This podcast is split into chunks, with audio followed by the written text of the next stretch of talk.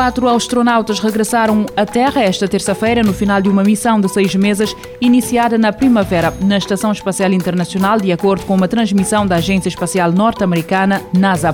A cápsula operada pela empresa privada SpaceX para a NASA aterrou no Golfo do México oito horas depois dos astronautas deixarem a Estação Espacial Internacional. Os astronautas chegaram à Estação Espacial em 24 de abril, tendo passado 200 dias no espaço. A próxima equipa de astronautas da Estação Espacial Internacional Nacional deverá partir na quarta-feira, juntando-se ao astronauta norte-americano e dois russos que permaneceram a bordo. A partida do voo igualmente operado pela SpaceX do magnata Elon Musk está marcada para as 21 horas e 3 minutos de quarta-feira, a partir do Centro Espacial Kennedy, na Flórida. A Square Enix anunciou que a Final Fantasy VII The First Soldier, um jogo da Battle Royale inspirado no RPG clássico, será lançado oficialmente no dia 17 de novembro. Conta o VG 24-7 que o jogo foi desenvolvido pelo Team Entertainment para Android e iOS e coloca o jogador no papel de um soldado da Schneider Electric Power Company que luta por um lugar na unidade da Elite Soldier. Os jogadores da Final Fantasy VII vão defrontar monstros com a ajuda de espadas, armas de fogo e magia, ganhando experiência que os ajudará ajudará a prosseguir nos rankings. O WhatsApp poderá mudar a forma como funcionam os grupos na aplicação de mensagens, levando a cabo alterações que vão tornar a experiência muito mais próxima do Discord.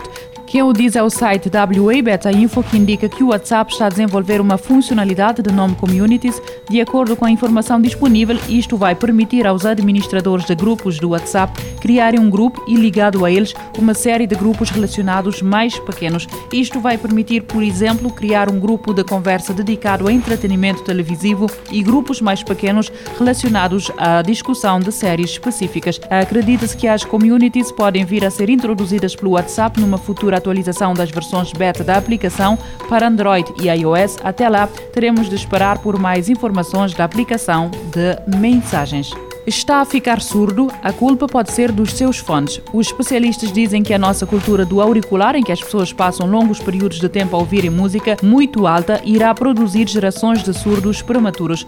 Os dispositivos de áudio portáteis existem há relativamente pouco tempo, afinal, o Walkman da Sony só apareceu em 1979, mas o volume que ele poderia produzir não estava nem perto do que pode ser produzido na maioria dos telemóveis de hoje. Na verdade, a música tem ficado cada vez mais alta desde 19 1940, mas a anatomia do ouvido humano permanece a mesma e é facilmente danificada. Há uma falta de padrões globais quanto ao que os fabricantes de dispositivos de reprodução de áudio e auriculares podem fazer nos seus produtos. Consequentemente, esses fatores estão a resultar num grande aumento de danos auditivos prematuros a nível global. Um grupo português na área da engenharia está a participar no projeto do maior telescópio espacial da Agência Espacial Norte-Americana. O James Webb Space Telescope é o sucessor do telescópio Hubble e deverá ser lançado a 17 de dezembro a bordo do foguetão Ariane 5 no Centro Espacial da Guiana da Agência Espacial Europeia, perto de Kourou, na Guiana Francesa. Os engenheiros portugueses têm a seu cargo os testes elétricos e de radiofrequência, o abastecimento do tanque de combustível e as respectivas operações de pressurização, bem como a integração final do lançador com um estilo seis vezes maior do que o Hubble e um protetor solar do tamanho de um campo de ténis, o James Webb Space Telescope vai mais longe no estudo das origens do universo e deverá observar a formação das primeiras galáxias. O telescópio deverá concentrar-se na primeira luz no universo, na formação de galáxias no início do universo, no nascimento das estrelas, sistemas protoplanetários e planetas. O James Webb Space Telescope vai detectar a luz da primeira geração de estrelas e galáxias que se formarem no início do universo e estudará a atmosfera de exoplanetas habitáveis orbitando o Sol a 1,5 milhões de quilómetros de distância da Terra, no que é chamado de segundo ponto da Lagrange.